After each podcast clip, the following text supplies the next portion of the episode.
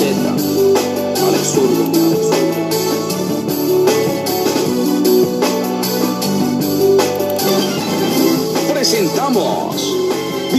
Vistazo Informativo. Las noticias desde otro punto de vista. Analizadas y presentadas por el periodista Andrés Álvarez Rueda. Vistazo Informativo. Las noticias desde otro punto de vista. En noticias nacionales, internacionales, deportivas y sabias reflexiones. Bienvenidos a Vistazo Informativo. Las noticias desde otro punto de vista.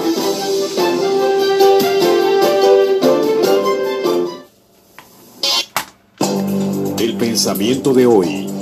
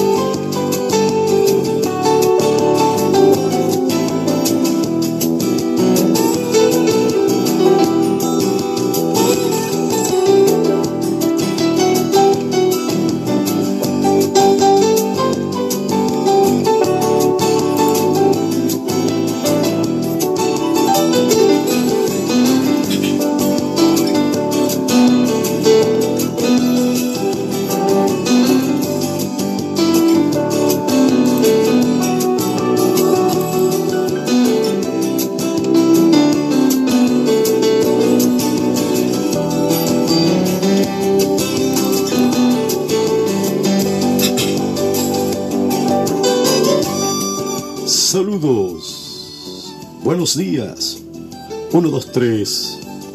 1, 2, 3. Claro que sí.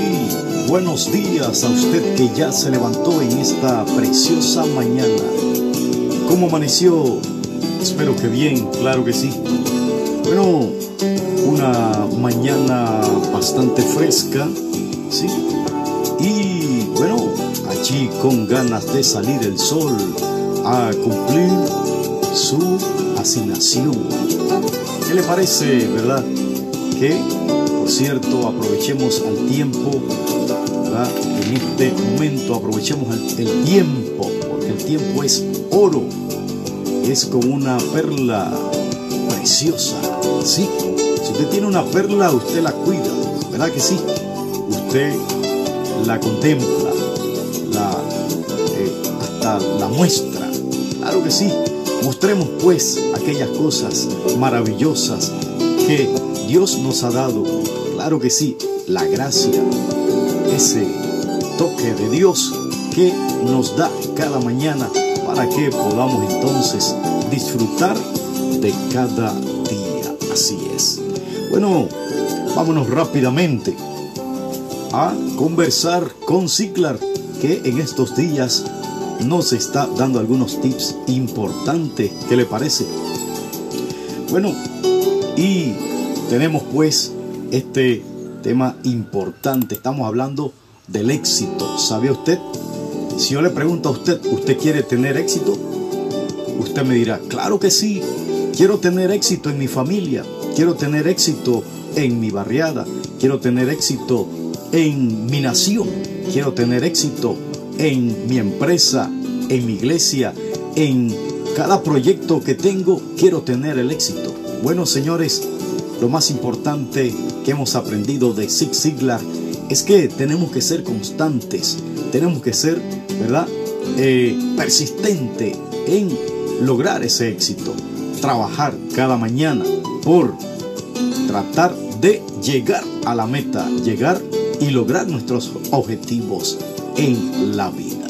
Vámonos entonces con lo que Él nos dice. Dice, el Padre, ¿sí?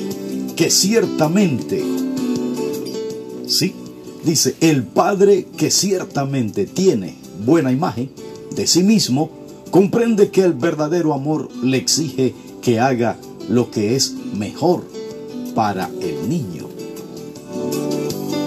¿Qué le parece esto, no? Interesante, ¿no? Es que el padre que ciertamente tiene una buena imagen en sí mismo, sí, comprende que el verdadero amor le exige que haga lo que es mejor para el niño. El padre no es egoísta. No, no, no, no, no. El padre no es egoísta. El padre más bien quiere que su hijo sea mejor. Claro que sí. El empresario quiere que su empresa vaya adelante. Y para eso, ¿verdad? Trata bien a sus trabajadores, a aquellos subalternos, a aquellos que tiene de, de confianza.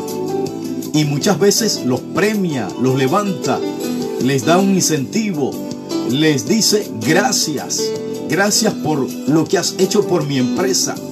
Esa es la actitud de un exitoso, una persona que es ejemplo en todo, que la gracia de Dios está sobre él. Por lo tanto, actúa con justicia, con respeto, con armonía y gracia. Así todos querrán trabajar contigo, conmigo. Y es interesante pues saber pues que debemos ser gentil. Todas estas son cosas interesantes que debemos aprender para poder tener éxito en la vida. Claro que sí. Bueno, y sigue diciendo en su artículo Zig Ziglar una anécdota. Esta mañana escuché una hermosa conversación entre un padre y un conductor de un programa de entrevistas. El padre, sí, contaba cómo habían resuelto un problema que afectaba a los niños en su relación con el colegio y que seguramente hubiese desarrollado hábitos dañinos en el futuro de sus hijos. El Papa decía que a sus hijos, que a sus dos hijos pequeños se les había llamado la atención debido a que habían llegado tarde al colegio. Nueve veces en los últimos 70 días. Para resolverlo llamaron a un consejero familiar y todos aceptaron la completa responsabilidad de cada en cada uno de sus partes. Dice, los padres se comprometieron que cada mañana, exactamente a las 7.30, saldrían de la casa hacia el colegio, estuviesen o no vestidos los niños. ¿Sí? Los padres aceptaron su responsabilidad de levantar a los niños con tiempo suficiente para vestirse y desayunar. Llegar al colegio a tiempo enseña a la familia entera a aceptar una responsabilidad, pero especialmente a los niños pequeños. Si se les hubiera permitido continuar llegando tarde y mostrar un comportamiento irresponsable, podría haberse establecido un patrón negativo. El profesor que denunció el comportamiento, los padres que aceptaron la responsabilidad y los niños, los dos niños ganaron al hacerse cargo cada uno de sus acciones, responsables Ese es el modo de enfrentar la vida. Interesante, ¿no? Qué maravilloso es esto, ¿no? De poder aconductar, formar hombres y mujeres responsables. Verdaderamente debemos todavía que aprender los adultos en cuanto a esto. La responsabilidad del tiempo, llegar a tiempo a donde decimos que vamos a llegar, ¿no? Que muchas veces que una u otra cosa nos atrasamos y las cosas se hacen tardes. Vamos a superar esto, señores, pero sí, eh, importante pues recibir el consejo, recibir la orientación, recibir la disciplina, ¿verdad? Recibir aquello que necesitamos para crecer, ¿sí? Porque muchas veces no queremos aceptar, no queremos aceptar la disciplina, no queremos aceptar el consejo, no queremos aceptar aquellas cosas que nos ayudan a ser mejor persona, mejor hijo, mejor padre, mejor ciudadano.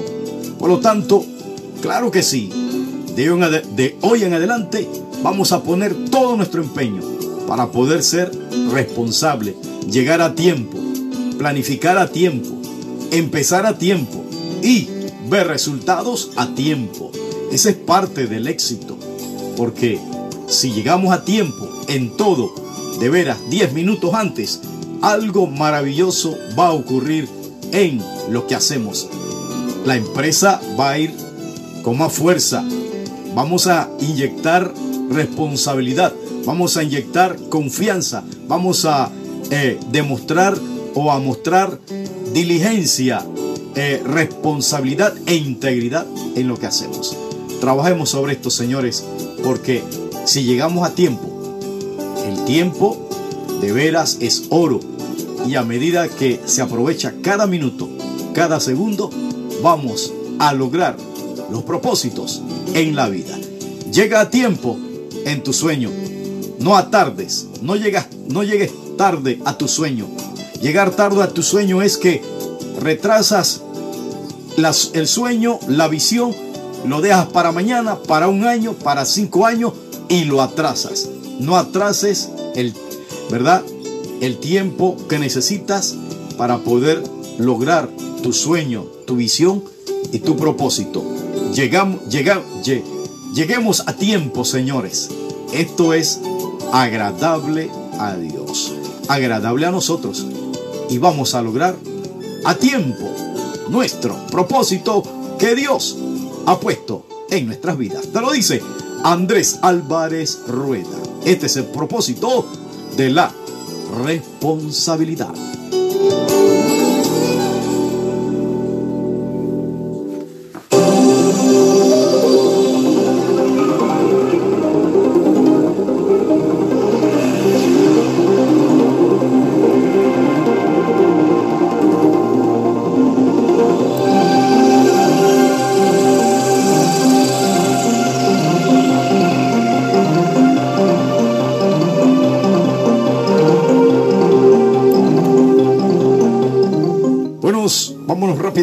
Con la primera noticia. Y es que tenemos lo siguiente, el informe por parte de el MINSA. ¿Qué le parece, amigo, amiga? Recuerde que está en sintonía del programa Vistazo Informativo. Está con usted su amigo, el periodista Andrés Álvarez Rueda. Claro que sí. Bueno, y Panamá registró solo tres nuevos fallecimientos por la COVID-19 en las últimas 24 horas y un total de 425 nuevos contagios. Además, se contabiliza un fallecimiento adicional de días anteriores, con lo cual suman un total de 6.009 defunciones desde que inició la pandemia. 6.009 personas murieron en Panamá por causa, eso es lo que registra. Algunos dicen, algunos dicen, yo no sé si es cierto esto, por ahí se tiene la idea de que eh, se contaron personas que posiblemente eh, habían muerto de otras enfermedades, pero se metió en el paquete de COVID. Eso será cierto. Bueno, pero hay, señores, hay que respetar los informes por parte del MINSA. ¿Cómo usted va a decir eso? Eso no puede ser. Yo no creo que vayan a utilizar una persona que murió de diabetes o de cáncer. ¿Verdad? Bueno, déjeme decirle que en medio de todo el caminar se dieron casos como esto. No, que él no tenía esta enfermedad, que tenía la otra, y que no tenía COVID, sino que tenía el otro, y un sinnúmero de situaciones que se dieron en el caminar del año durante el tema, el tema de la pandemia. Personas que reclamaban, no, mi, mi, mi papá, mi abuelo, mi tío, mi mamá no tenía esa enfermedad y dice que murió de COVID. ¿Cómo? Lo que pasa que muchas veces se dio el caso de que personas iban al hospital con otra enfermedad, pero de tanta gente que llegaban a los hospitales por causa del COVID, se contagiaban, ¿verdad? Porque recuerde que eso estaba en el ambiente. Y si eh, este hay un lugar donde llegan bastantes personas enfermas y, y una gran cantidad con COVID, por lo tanto el ambiente estaba con, contagiado, contaminado con el COVID, a tal punto que cuando las personas llegaban a esos lugares se contagiaban. Así que iban por una enfermedad y se quedaban con COVID. Tantos casos así, de veras. Una situación de veras deprimente, triste, dolorosa, ¿verdad? Donde, mire usted, 6.009 personas hasta que inició la COVID, desde que inició la COVID, se murieron y fallecieron en Panamá.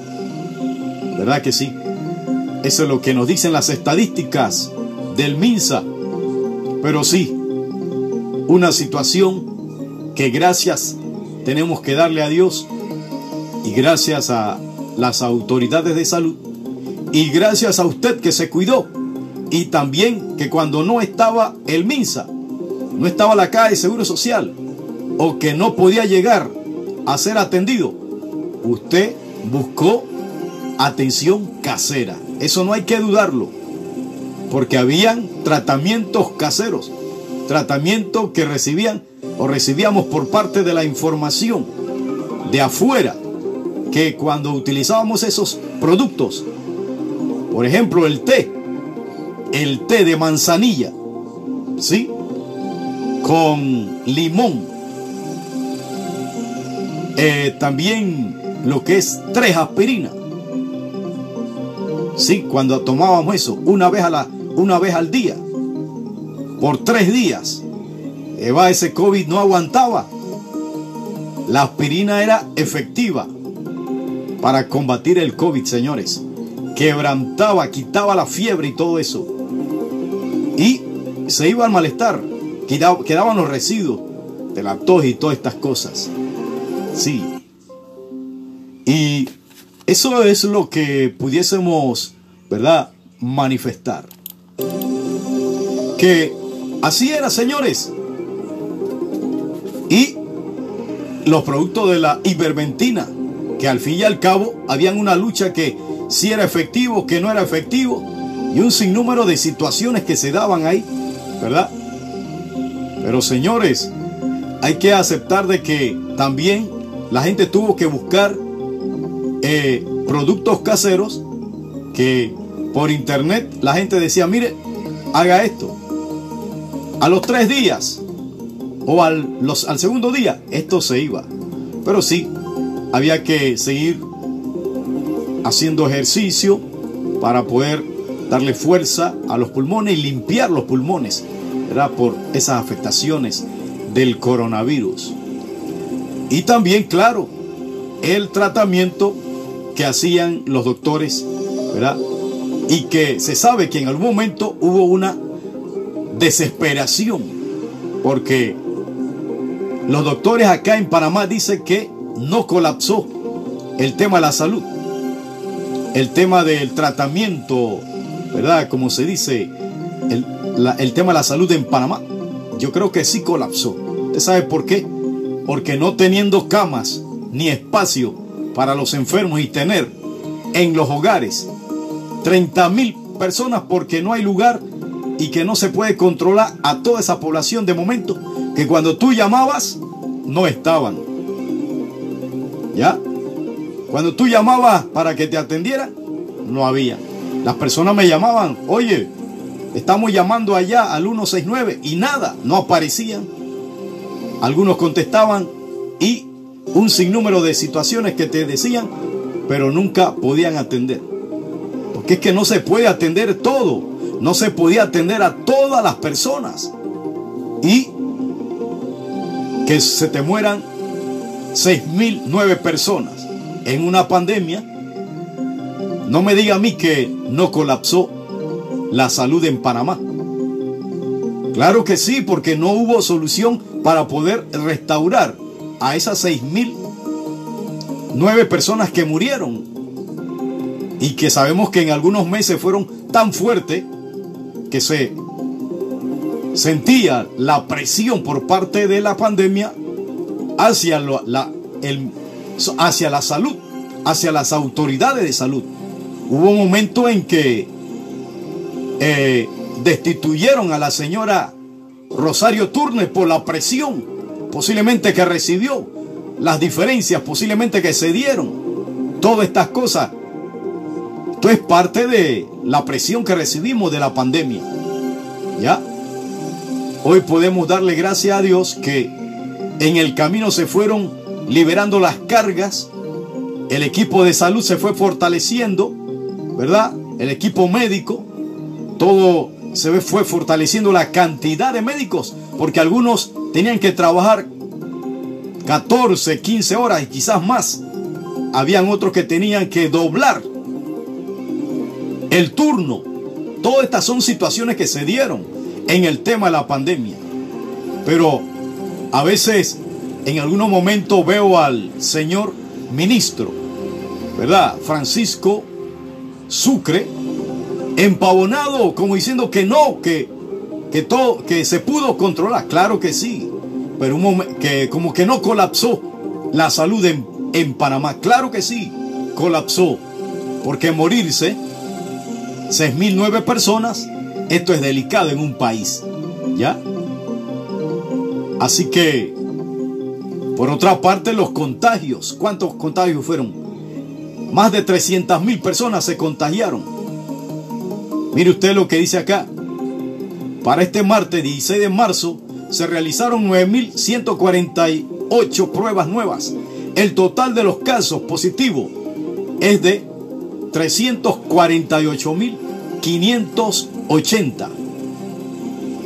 Los que se con, las personas que se contagiaron, según estos informes, 348.580 y de los cuales 336 37.010 se reportaron como recuperados. Se recuperaron por todo, cada uno haciendo algo. También el tema de la mascarilla, todo esto. Pero hay que ser claros, señores. ¿Verdad? Hay que aceptar de que hubo un momento de colapso. Hay un, hay un momento difícil para el Ministerio de Salud. Hubo un momento en que parece que como que de momento colgaron los guantes. El tema de la salud. Hasta que se repusieron en medio del camino y pudieron buscar otras alternativas como el tema de, bueno, hay que ver, buscar de antemano cuáles son los que están contagiados. Ahí fue que vino el, el tema de lo que serían los hisopados y todas estas cosas. Se dieron cuenta que hay que ir adelante de, ¿verdad? Para poder aislar a las personas, ya sea en casa, porque era donde, donde se podían, porque no habían tantos hoteles, no habían tantos hospitales y un sinnúmero de situaciones, señores. Hoy por hoy se ha superado la situación. Tres nuevos fallecidos solamente se registraron ayer. Quiere decir que la pandemia ha pedido fuerza. Vamos a ponerle un 75% de la pandemia ha perdido fuerza en el país. Pero hay que seguir trabajando para no bajar la guardia, como dicen las autoridades. Todo poniendo de una u otra manera su grano de arena y cuidarse para que podamos terminar con prontitud, ¿verdad? Este tiempo. Vámonos rápidamente, ¿verdad? En otra noticia.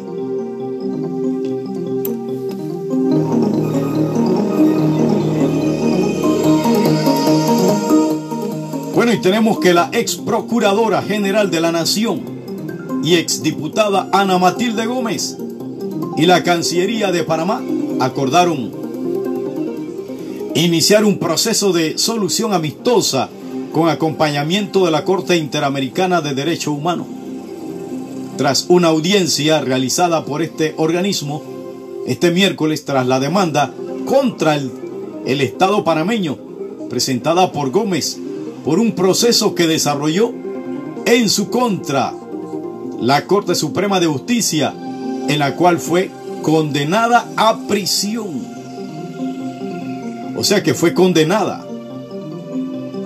Condenada a prisión. Según Gómez, con este proceso le fueron violentadas sus garantías judiciales y afectó el principio de independencia por el cual fue arbitrariamente separada de sus funciones.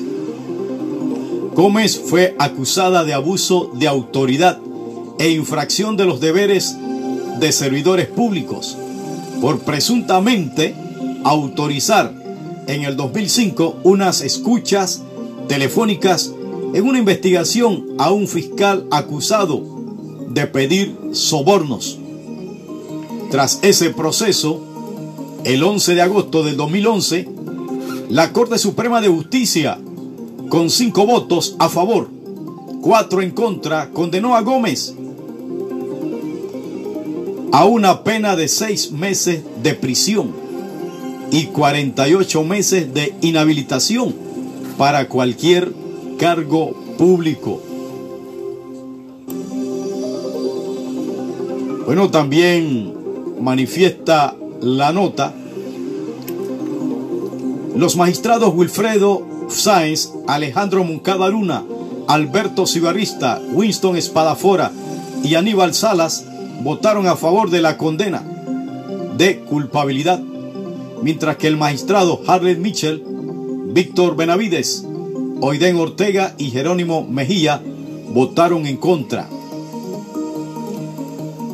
Bueno, dice la Comisión de Derechos Humanos, Comisión Internacional de Derechos Humanos, dio un plazo al Estado panameño para que por escrito dé una respuesta con hoja de ruta a los pedidos realizados por Gómez, quien solicita al Estado panameño reconocimiento de responsabilidad, borrar las consecuencias surgidas de la condena penal y un plazo de tres meses para implementar la decisión.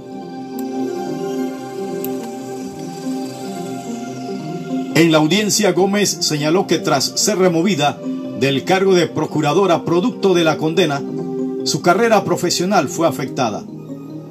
Esto ha sido una estima, un estigma que ha cargado por 11 años.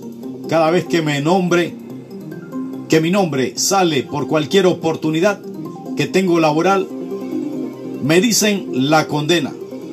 La pinchadora. Nadie me quería dar trabajo. Yo tocaba las puertas y lo que querían darme es, era dinero. Yo pasé de ser procuradora a dictar clases en una escuela secundaria.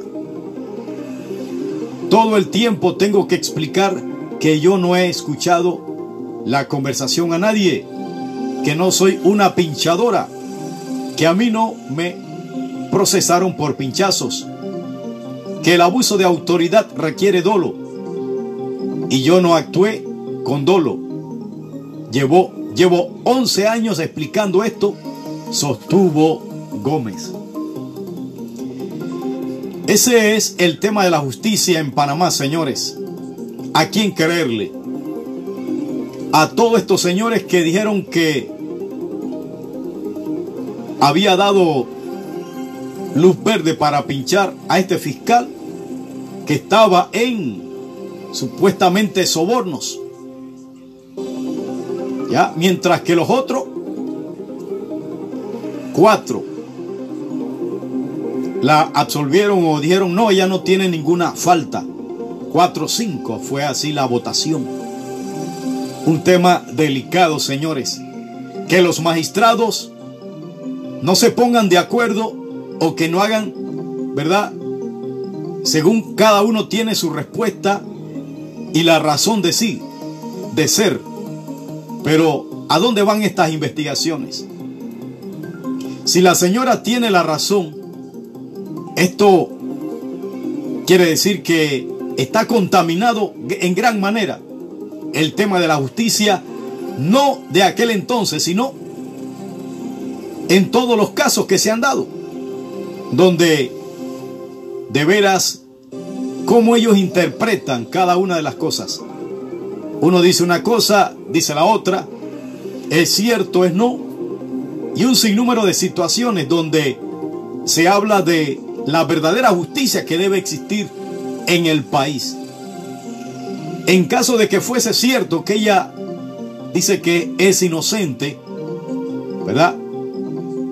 Ahí yo me quedo pensando entonces, este, es que la justicia en Panamá se mueve en relación a los poderes ejecutivos o el poder ejecutivo que está reinando.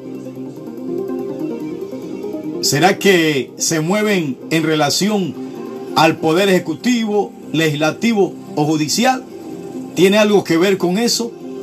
Ah, no, porque ella es nuestra oposición y vamos a condenarla.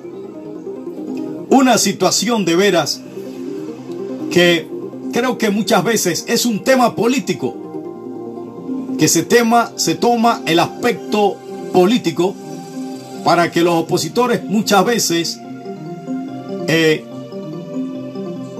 dan su veredicto en relación a qué partido político tiene ese magistrado o no. Porque si la señora está diciendo que ella es inocente, pero estamos viendo que la condenaron por ese hecho, entonces, ¿de qué estamos hablando? Me pregunto, hay muestra, si hay evidencia de que se dio este hecho, entonces ¿por qué la señora dice que no? Que no fue así. Hay que ver si dentro de los argumentos, ¿por qué en un momento dado hay que investigar o pinchar a una persona? ¿Será que los procuradores pueden pinchar a un fiscal o no. Estas son cosas que hay que dejar claras, ¿verdad? Porque si no hay que hacerlo, ¿por qué le echaron la culpa a esta señora? ¿Cómo se, se dio el caso? ¿Cómo se llevó a formar todo esto en contra de la señora?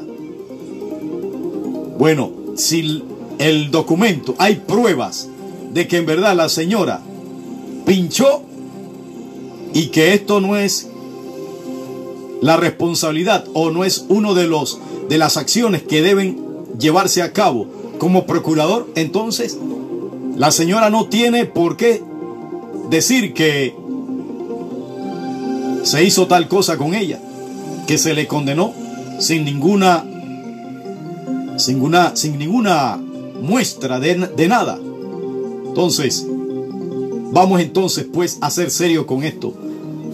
Solamente la justicia y quizás aquellos que sabemos que están dentro del ámbito social, que den a conocer a la población. Mire, esto se dio con la señora Ana Matilde Gómez porque hizo esto y esto y esto. Y aquí están las pruebas. Ahí está el asunto. Así se termina todo rápido.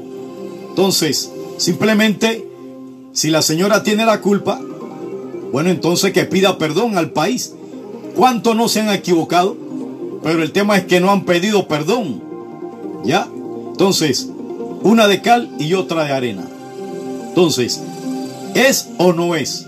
Ahora la señora demandó al gobierno para que se le, le dé una restauración del hecho en su contra, donde la condenaron a prisión. ¿Verdad? Una situación de veras que tiene que fortalecerse la justicia. Posiblemente todavía no se sabe a ciencia cierta. Siempre se habla, ¿no? De que el ejecutivo con el judicial, con lo que representa el legislativo, se dan la mano cuando tienen que tomar decisiones, muchas veces perjudican a su grupo opositores y todo una situación donde hay que te libre, que tú eres opositor, ¿verdad? Eso es lo que están diciendo, porque te va a ir mal.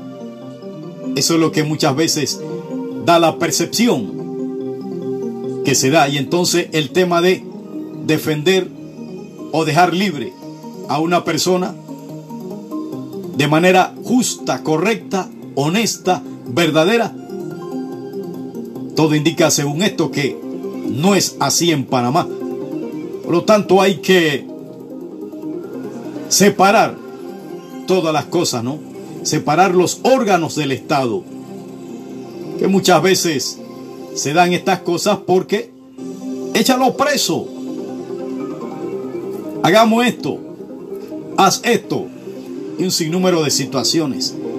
Que muchas veces se dice, no, esa es persecución. Todo es persecución. Que sabemos que todavía se tienen que aclarar si es persecución o no. Ahí está el caso de el señor Ricardo Martinelli. Que el hombre fue juzgado ¿verdad? Y el juez dijo que era inocente con el tema de los pinchazos, pero nuevamente se apeló cuando ya el juez había dado veredicto.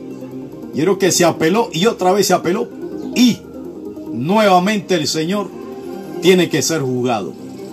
Esa es la justicia, ¿verdad? Que se da aquí en Panamá y es lo que se muestra por lo tanto hay que revisar todo esto y ver verdaderamente que hay que hacer justicia como debe de ser. No voy a hacer justicia para venganza, para persecución. Eso es lo que hay que eliminar en Panamá para que verdaderamente pueda, podamos dejar libres a las personas que tienen que ser libres y no utilizar esto como un caballito para poder aguantar su vida, sus propósitos, sus ideales, sus sueños y detenerlo. Eso no puede ser. Hay que trabajar, ¿verdad? Fuertemente para que se pueda anivelar todo lo que representa el tema de la justicia en el país y que prevalezca la verdad, que prevalezca la objetividad, que prevalezca la justicia como tal, de manera que no se persiga, ¿verdad? Y que no se dañe la reputación de las personas, que no se obstaculice el crecimiento y el, y el desarrollo de un ciudadano, un trabajo que hay que trabajar incansablemente, ¿verdad? Pero que solamente se hará cuando verdaderamente tengamos a abogados, juristas, ¿verdad? Que verdaderamente tengan la vocación y que quieran hacer justicia en un país.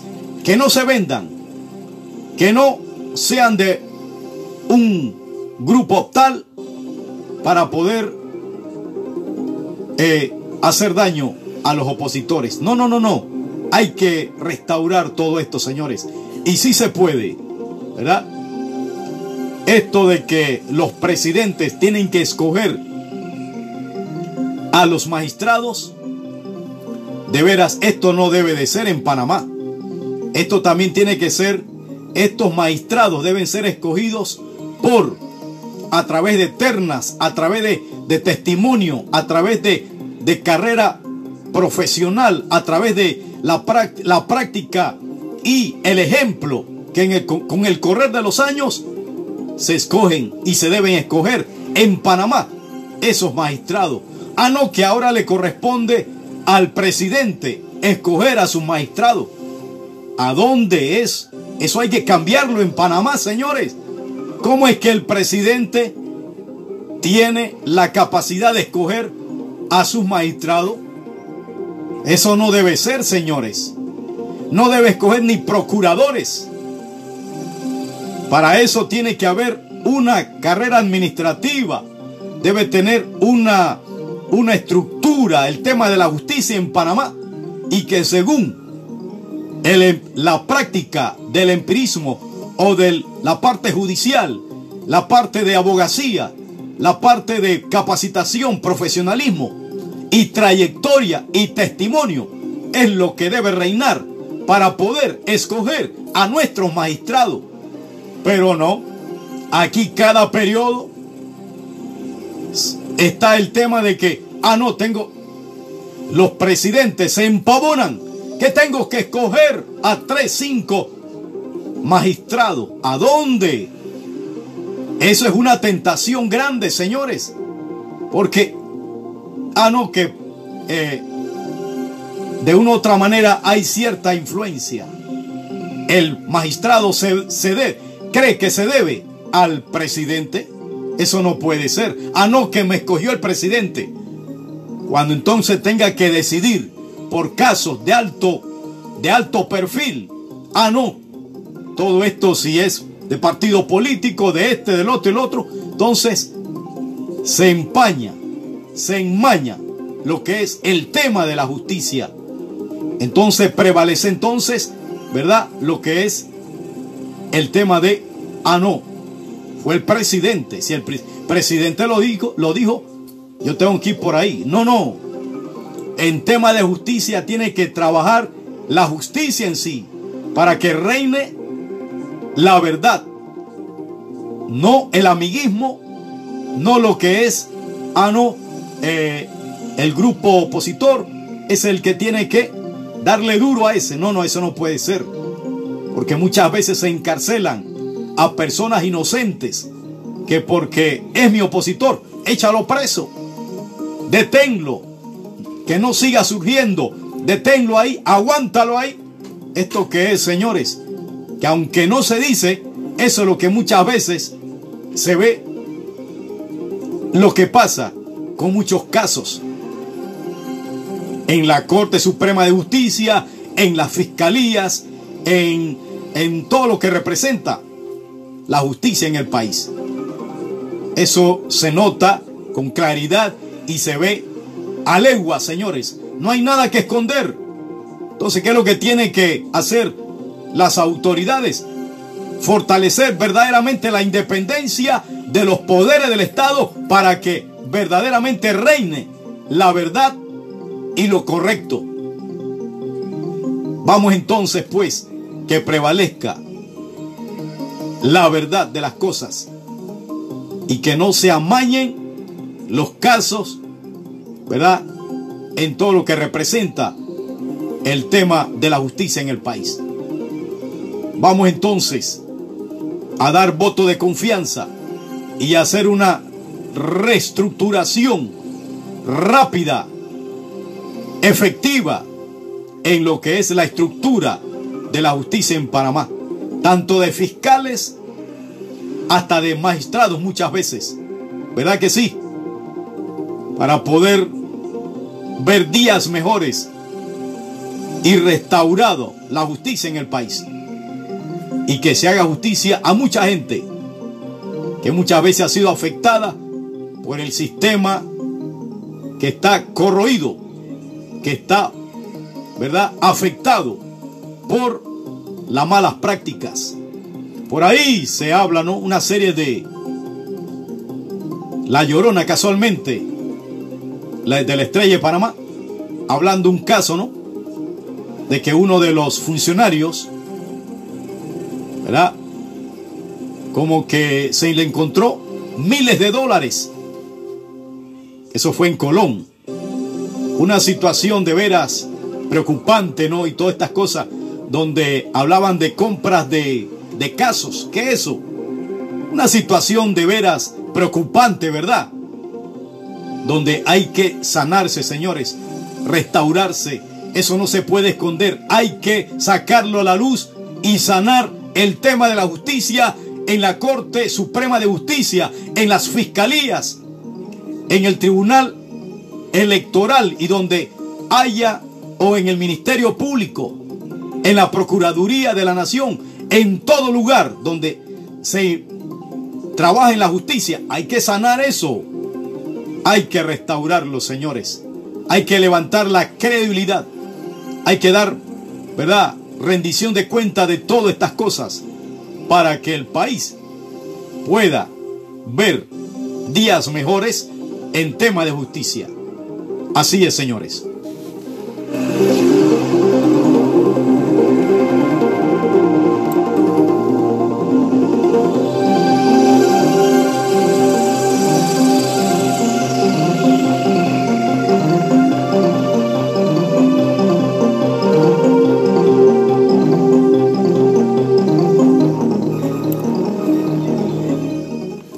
Rápidamente vámonos a otra noticia y es que la comisión ¿Qué tal? Nuevamente por aquí Iván Andria para decirte que estás en sintonía de Vistazo Online, tu emisora preferida. Sigue conectado de lunes a domingo 24/7.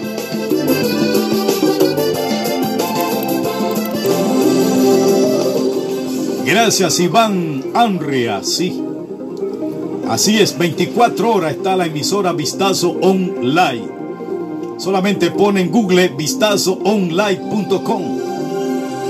Si quiere tener el apps, simplemente tiene que ir a Google, bajar el apps, tiene que ir a Google Play.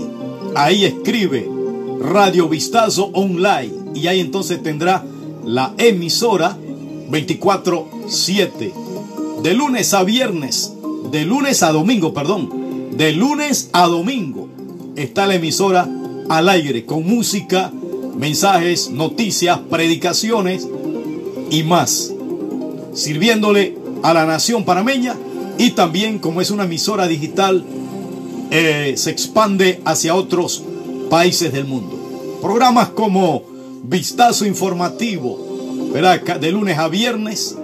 También tenemos el programa Cápsula Laboral con la jurista Lourdes Bicho. También tenemos eh, otro programa en positivo con la periodista Maite Duque, claro que sí. También tenemos Rescatando la Nación con el pastor eh, Lucas Torres, ¿verdad? Estos días hay que seguir fortaleciendo ese programa, claro que sí. Pero esa es la idea, eh, buscar estos programas que podamos ser de aporte social y que podamos informar y también tener música cristiana casualmente.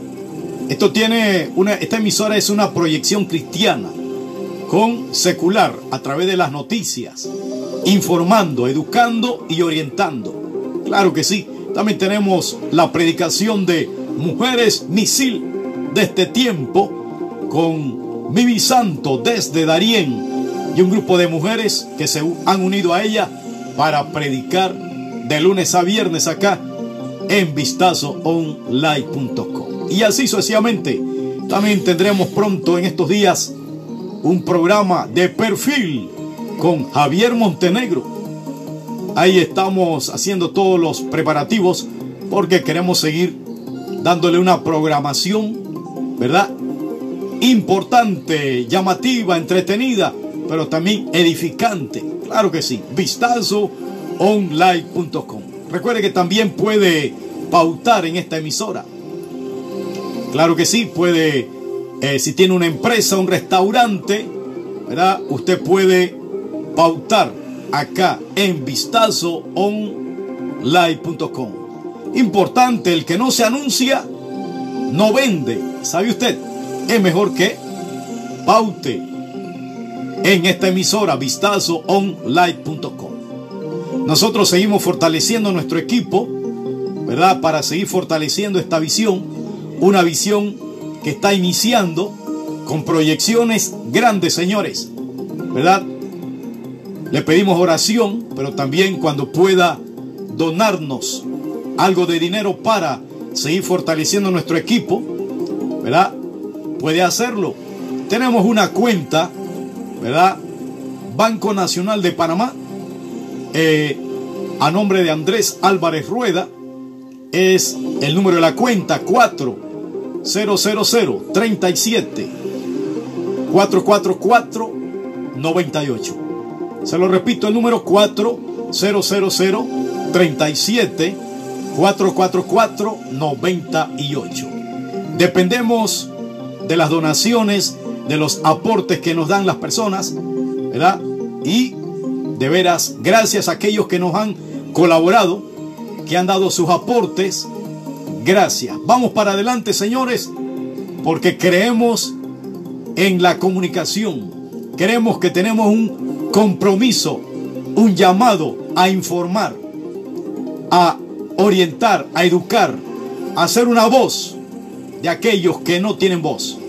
Si usted tiene una denuncia en alguna comunidad, aquí me llaman para ir a cubrir un evento, una entrevista o alguna conferencia que un grupo de reunión o de personas que se reúnen en diferentes sectores, no sé si en San Miguelito, ¿verdad? En Panamá Norte, donde usted esté, Pedreal, usted simplemente me llama al 69316740. Y si está en otra provincia, hacemos todo para poder captar la noticia eh, recibir la información y publicarla en Vistazo Online. Ahí estamos en la página web de vistazoonline.com. También ahí mismo está la emisora. Usted donde está la emisora dice vistazoonline.com, radio Vistazo Online. Ahí usted haga clic y estará la emisora, ¿verdad? Funcionándole. Escúchela porque estamos para bendecirle. Claro que sí. Vámonos rápidamente a las notas internacionales. ¿Qué le parece? Claro que sí.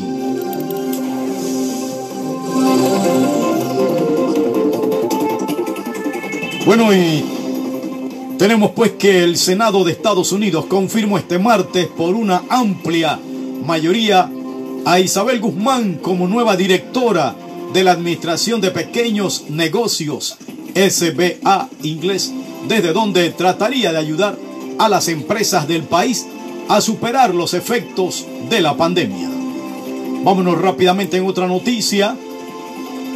Y es que las autoridades sanitarias de Italia y Francia reanudarán la vacunación con AstraZeneca si el, jueves Agencia Europea de Medicamentos, EMA, mantiene su recomendación positiva sobre el fármaco contra el coronavirus. Así lo han decidido el primer ministro italiano Mario Draghi y el presidente de Francia Emmanuel Macron tras una conversación telefónica mantenida este martes, informó el gobierno italiano. En una nota, vámonos con las notas del deporte. Esto sí es deporte. ¿Se acuerda de ese dicho? Chequele Samudio. Se nos quedó ahí desde muy pequeño. Escuchábamos en una radio allí en nuestra casa a este distinguido periodista colega, ¿verdad? Que nos daba las noticias del deporte. Así es. Vámonos pues con los deportes. Enfoque Deportivo, un compendio de las disciplinas de los deportes que más le apasionan.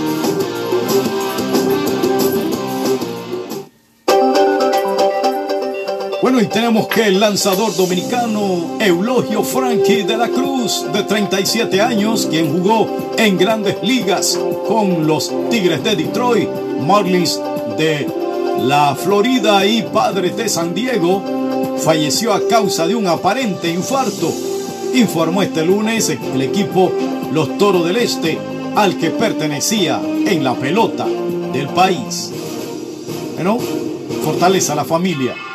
Vámonos en otra noticia del deporte. Zinedine Zidane mantiene el sistema con tres centrales, juntando a Sergio Ramos como Nacho Fernández y Rafael Barane como protegerse del potencial ofensivo de Atalanta y buscando la velocidad en el contragolpe contra el brasileño Vinicius Junior en la vuelta de los octavos del final con ventaja de un tanto.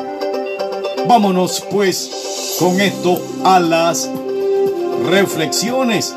¿Qué le parece?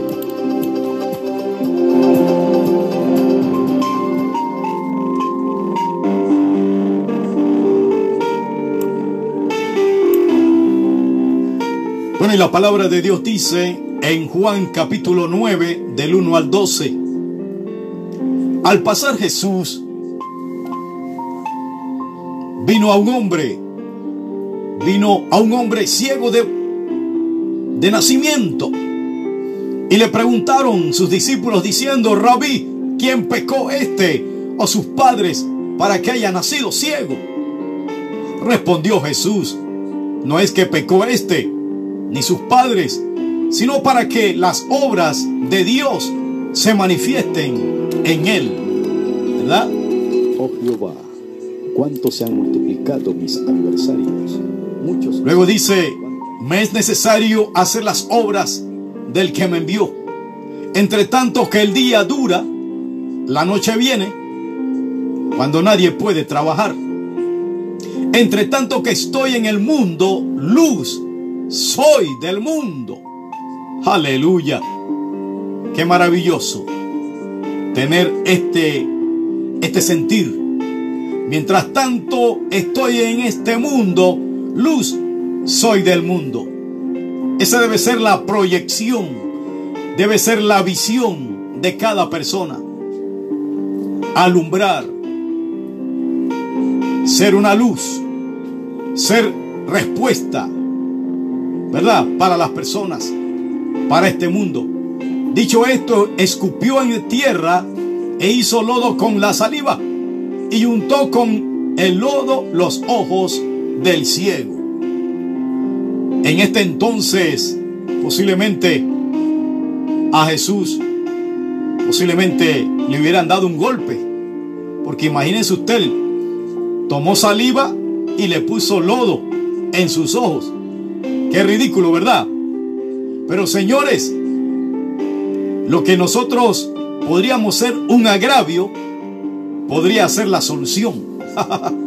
Porque imagínense usted, Dice que hizo saliva y le puso en los ojos. Y dice la Biblia, y le dijo, ve y lávate en el estanque de Siloé, que traducido es enviado. Fue entonces y se lavó y regresó como viendo. Aleluya. Amigo y amiga. Esto es interesante, señores. ¿Cómo ocurrió este milagro? Es que el Señor sabía quién era Jesús.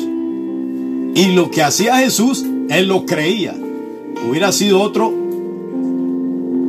eh, cuando a uno de los hombres de, de cargo, creo que fue Labán, cuando le dijeron que se metiera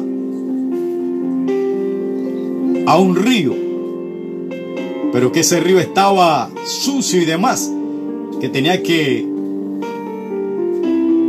hacer una serie de hundimiento y todas estas cosas. Naamán, claro que sí, Naamán.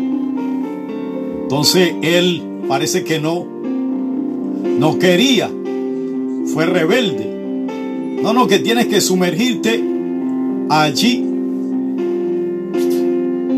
tantas veces. Y él dice, ¿cómo? No voy a hacer eso.